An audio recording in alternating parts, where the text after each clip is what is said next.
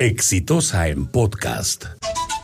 José Aldemiro Piñeiro, así se llama el presidente de OAS, de una de las más grandes constructoras brasileñas, que junto con Odebrecht fue parte del perverso sistema de corrupción que funcionó durante décadas en el Perú. Y este señor también ha comenzado a hablar y está diciendo cosas trascendentes. Y esto, por favor, recuérdenlo, es que mucha gente no quería que ocurra.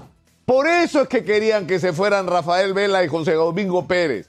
Por eso querían que no haya acuerdo de colaboración. Porque lo que querían era impedir que nosotros, los ciudadanos, sepamos la verdad.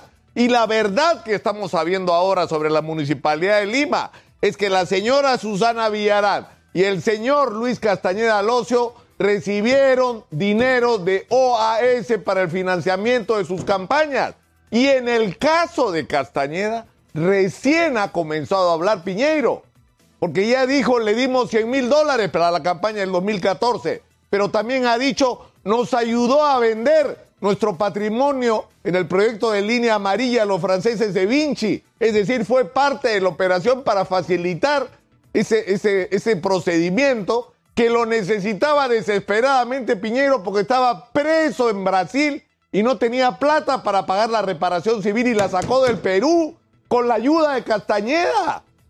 Y nos están diciendo que hay que sentarnos en la mesa de diálogo para conversar sobre los contratos colorados, o sea, contratos sucios, contratos que han sido obtenidos de esta manera, pagando comisiones ilegales, vamos a hacernos los locos Vamos a hacer como que estos contratos son impolutos, de que los contratos de concesión, tanto de línea amarilla como de rutas de Lima, son documentos legítimos que merecen todo nuestro respeto y que deben cumplirse todos los procedimientos y cláusulas 17.7, por favor. ¿Saben lo que hay que hacer con, los, con esos contratos? Esto, mira, esto es lo que hay que hacer con los contratos.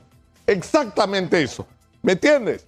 Porque son sucios esos contratos. Está sentado con gente o que ha sido delincuente como AS o Odebrecht o que se han prestado a las maniobras de empresas que han actuado como delincuentes para deshacerse de su patrimonio, para evitar cumplir las responsabilidades con el Estado peruano. Eso es lo que está puesto sobre la mesa. Entonces lo que hay que hacer es ponerse los pantalones y ponerse del lado de los ciudadanos. Por favor, a estas alturas, después de lo que estamos... Y recién empieza, cuando cuente lo lo del puente 28 de julio. Cuando cuente lo del 28 de julio el señor Piñeiro, vamos a ver dónde queda Castañeda. Y ha hecho muy bien el alcalde de Miraflores en renunciar y en exigir que todo quede claro. Y el señor Martín Bustamante va a tener que dar explicaciones porque Piñero dice que el que recibió el billete fue él, que se reunieron en la casa de Castañeda, pero que el que recibió el, dinero, el dinero finalmente de la mano fue Martín Bustamante. Pero recibió el dinero para qué? Para esto, pues Colorado, para esto, para hacer contratos tramposos en perjuicio de la ciudad de Lima que tú no puedes aceptar, como que son documentos que hay que tratar así como si no tuvieran el derecho a ser considerados honorables. Por favor, mejor me callo por el día de hoy.